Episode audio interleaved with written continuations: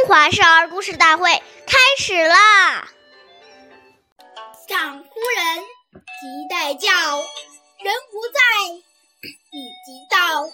长辈呼唤人时，如果你听到了，应马上帮助他呼叫；如果要叫的人不在，自己就理应该到长辈那边去，看看有什么事情要做。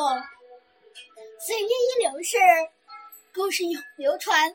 大家好，我是中华少儿故事大会讲述人王一晨，我来自小戏新喇叭少儿口才钢琴艺校。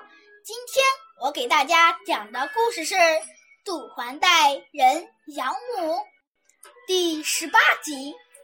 杜环是明朝的一位官员，一次偶然的机会。他认识了一位可怜的母亲，他的儿子不知下落，他去找自己的亲戚，结果没有人愿意照顾他，万般无奈，这位母亲只好到处寻找自己的儿子。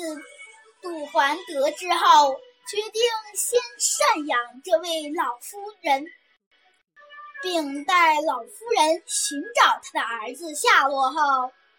来，这位母亲的儿子虽然找到了，但他并没有打算接走他的母亲，而杜环则一直赡养这位老夫人，对他很孝顺，就像自己的母亲一样。下面有请故事大会导师王老师为我们解释这段小故事，掌声有请。好，听众朋友，大家好，我是王老师。我们把刚才这个故事进行一个解读。这个故事告诉我们，时时要有一颗为他人着想的心。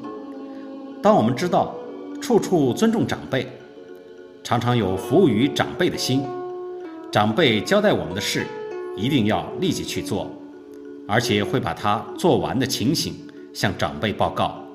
让长辈放心。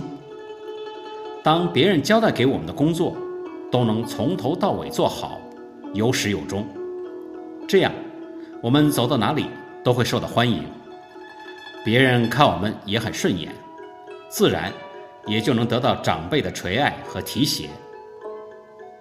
其实，当一个孩子在落实这些礼仪的时候，他的耐性、沉着。也就逐渐的培养出来了。好，感谢您的收听，下期节目我们再见，我是王老师。